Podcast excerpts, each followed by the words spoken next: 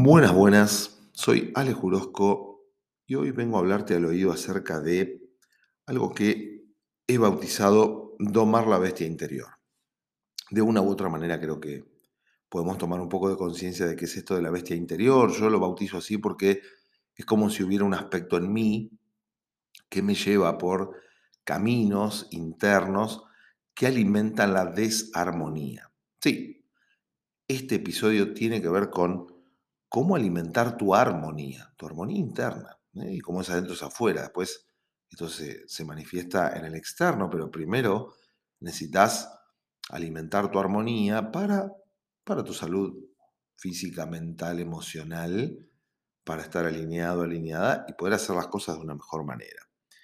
Vos podés influir en generar esa armonía. No es, la armonía no es algo que se consigue que está allá afuera, la buscas y cuando la encontrás la agarras. Es algo que está vivo, que va y viene y que vos podés trabajar, hacer cosas para generarla a partir de tomar algunas decisiones. Sí, porque no es tan complicado. Hay algunas decisiones que vos y yo podemos tomar que alimenten esa armonía. El tema es que a veces se complica hacerlo por, por lo menos por un par de cosas. Por un lado, porque hacemos cosas que no nos damos cuenta y que alimentan la desarmonía. Sí, no nos damos cuenta, están ahí como transparentes, como, como que no las vemos. Por otro lado, otras veces sí nos damos cuenta, pero no sabemos qué hacer o cómo hacerlo. Bueno, el punto de este capítulo es contarte un poco acerca de esto, de qué hacer y cómo hacer. Y esta desarmonía puede verse, puede verse en un montón de lados. Te voy a dar algunos ejemplos pero, pero hay muchos, infinitos. Seguramente vos si a medida que escuches esto y vayas pensando, te vayas dando cuenta de que hay otras cosas que te sacan de eje, te generan esa desarmonía. Por ejemplo, actos impulsivos. Un acto impulsivo de comer a cada rato, el acto impulsivo de decir que sí a todo.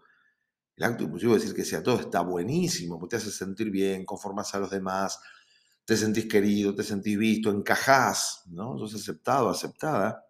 El punto es que en ese camino te postergás y en ese postergarte justamente alimentas desarmonía, te llenas de pendientes, por ejemplo, empezás a hacer cosas para conformar al resto y dejas las tuyas de lado, sean cosas personales, sean cosas laborales, familiares, las que sean, insisto, el camino de conformar a otros tiene un beneficio, que es ese que te cuento, pero también tiene este otro perjuicio, que es alimentar una desarmonía dentro tuyo.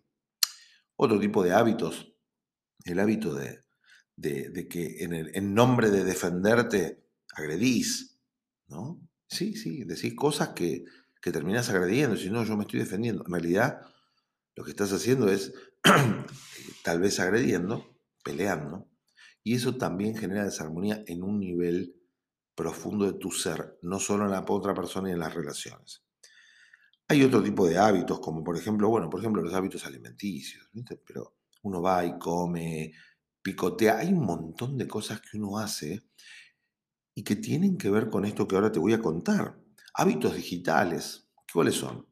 Y miro las redes sociales, miro las notificaciones, me paso todo el tiempo arriba del celular, más allá del trabajo, ¿no? Entonces, muchas cosas.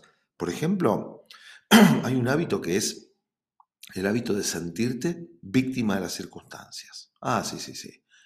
Te mojaste porque llueve, llegaste tarde porque hay tráfico. Eso es un hábito. ¿Cuál es el hábito? El hábito de mirar desde el ángulo, desde la perspectiva de la víctima de las circunstancias. ¿Cuál es el otro ángulo? El del protagonista. Ya vamos a hacer algún, algún capítulo de eso. O también puedes darte cuenta que hay desarmonía, algo que te desarmoniza, por ejemplo, ser víctima de las circunstancias, siempre hay cosas que interfieren con tus objetivos, sean objetivos personales, sean objetivos laborales, objetivos al fin, terminas siendo víctima de circunstancias. Nadie dice que no haya cosas que interfieran. La pregunta es, ¿y tenés el hábito de preguntarte algunas cosas que tengan que ver con tu protagonismo? ¿O quedas ahí? Algunos no saben qué preguntarse, otros ni cuenta se dan. En resumen, la idea de domar a esta bestia interior, como digo yo, tiene que ver con tomar decisiones, hacer elecciones, acciones que tengan que ver con vencer la fuerza que te lleva a la gratificación inmediata, una gratificación inmediata conformar a otros.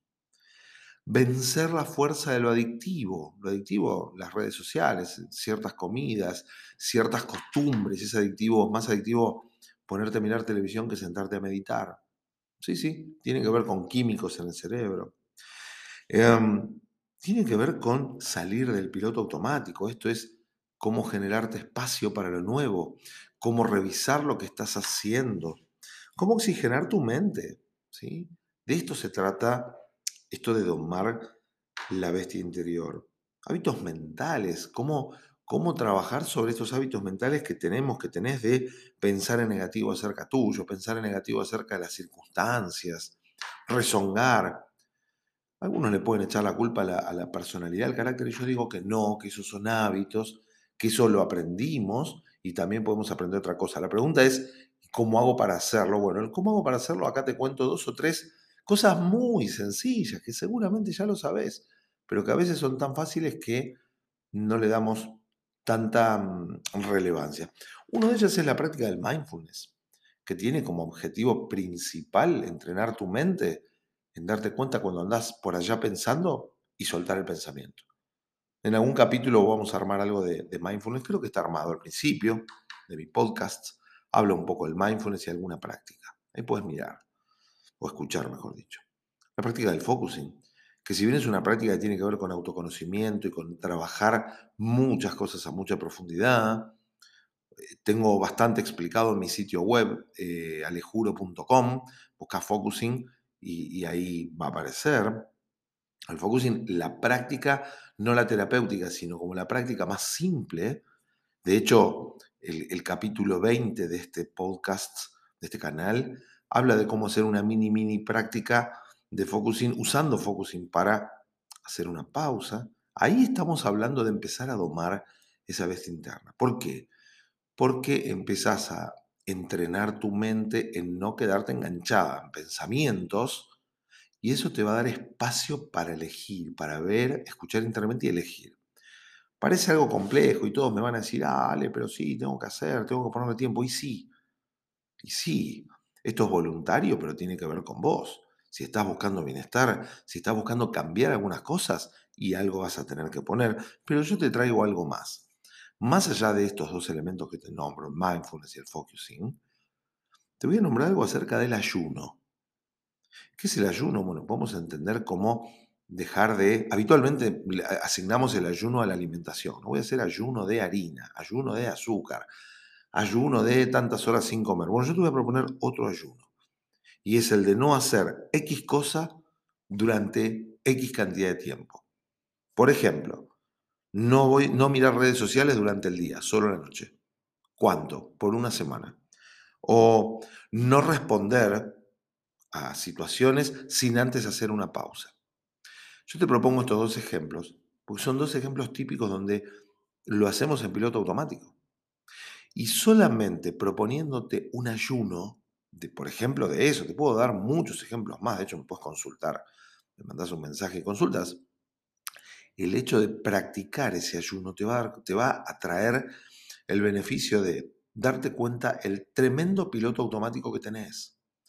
Segundo, el darte cuenta cómo eso te está afectando, ya sea quitando tiempo, afectando tus relaciones, lo que sea. Y tercero, que por supuesto vas a sentir esa abstinencia y esas ganas o esa curiosidad, esa es la gratificación inmediata, ¿eh? Em, de hacerlo, empezás a entrenar el músculo, la fortaleza de elegir, de elegir no hacerlo. ¿Sabes cuál es el paso posterior al ayuno? La renuncia. A veces las personas tienden a acceder a la renuncia, listo, no hago más esto y después de pronto vuelven. ¿Por qué? Porque faltó el ayuno. Esto es progresivo.